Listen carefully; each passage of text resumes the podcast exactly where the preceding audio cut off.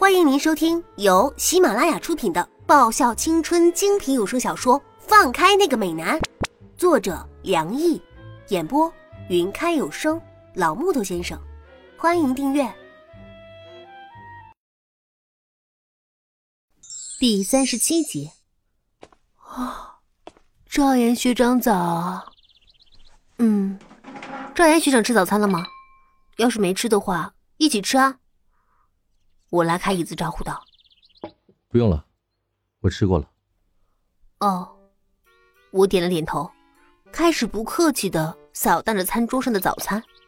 啊，你就不能吃的文雅点吗？老妈狠瞪了我一眼，一脸我们家的脸都要被你丢光了的模样。怕什么呀？我丢脸的样子出现在学长面前，已经不是一天两天了呀。而且赵岩学长。还看到过我喝啤酒的样子，而且我现在不吃饱点等一下怎么有力气去运动啊？哎，赵岩学长，我们不是说好了在车站等吗？你怎么会来我家？我和赵岩学长走在去车站的路上，我忍不住问道：“哦，没什么，只是顺便而已。”是吗？啊。这一次，韩芷学长你扮演赵岩学长还挺像的呀，嗯？如果你能把你眼里的得意给掩去的话，就更完美了。哎，丫头，什么时候发现的？他拉下那一头紫色的头发，原本银色的头发闪耀在阳光之下，摘下眼镜，露出韩芷式的笑容。看到你第一眼就知道了呗。我浅笑，因为已经约好地点的赵岩学长是绝对不能来我家的，会来的只有喜欢扮演角色的韩芷学长你。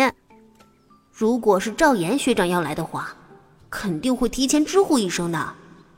嘿，丫头，你好像一点也不惊讶嘛。唉，就算待会儿发现刘牧学长在跟踪，这都是很正常的吧。早料到这些没得去的人是绝对不会甘心的，所以韩芷这一招也算是在预料之中了。走到车站的时候，沈良义和真正的赵岩已经等在那儿了。部长大人，赵岩学长，我奸笑的伸出手，两张十块纸币放到我的手里。你们这是？韩芷有些不了解的问道。叶子和我们打赌说，你今天一定会假扮赵岩去骗他的。沈良义微笑的说：“我们不能和他猜相同的答案，所以只有输给他了。”部长不要这么小气嘛，待会儿我请你们喝饮料好了。我笑得贼贼的，每人一罐芬达，总共是十二，我还赚了八块。丫头你，干嘛？君子爱财，取之有道，这个道理我还是懂的。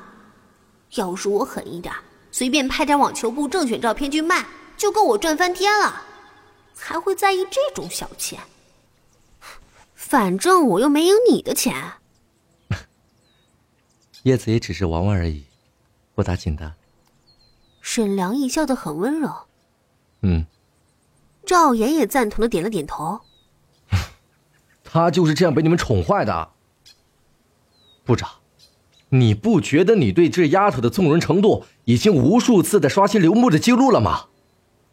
部长，你有没有闻到好大的酸味啊？好像有人在把醋当饮料喝啊！好了，不要闹了，车来了，我们走吧。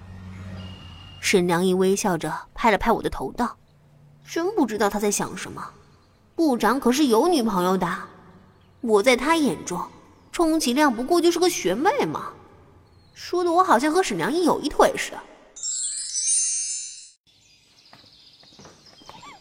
光女士寺院，沈良义看着那“清风寺”三个大字，轻笑着。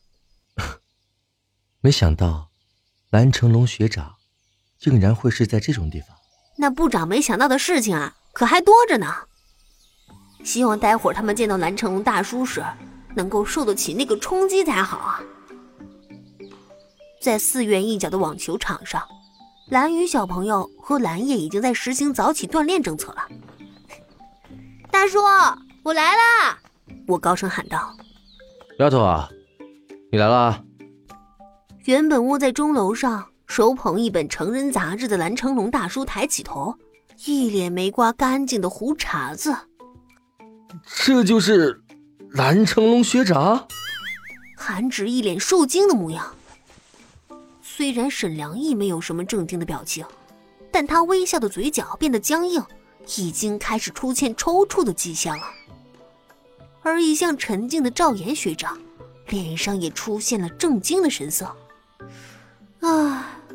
啊，这就是想象与现实的差别了。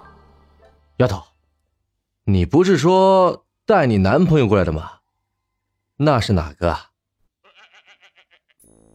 蓝成龙把我拉过去，却是用所有人都能听到的声音，兴奋的问我：“ 是学长，学长，不是男朋友。”我有一些头痛的纠正：“学长和男朋友还不是一样的？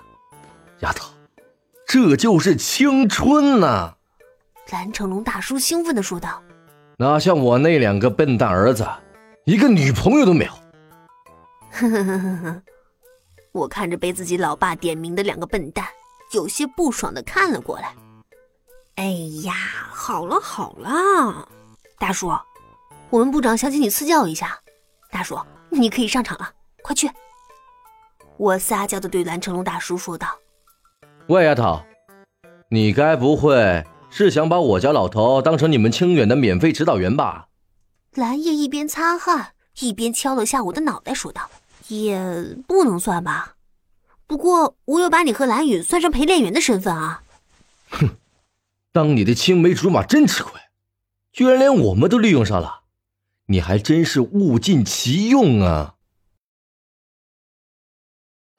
本集已播讲完毕，记得顺便订阅、评论、点赞、五星好评哦。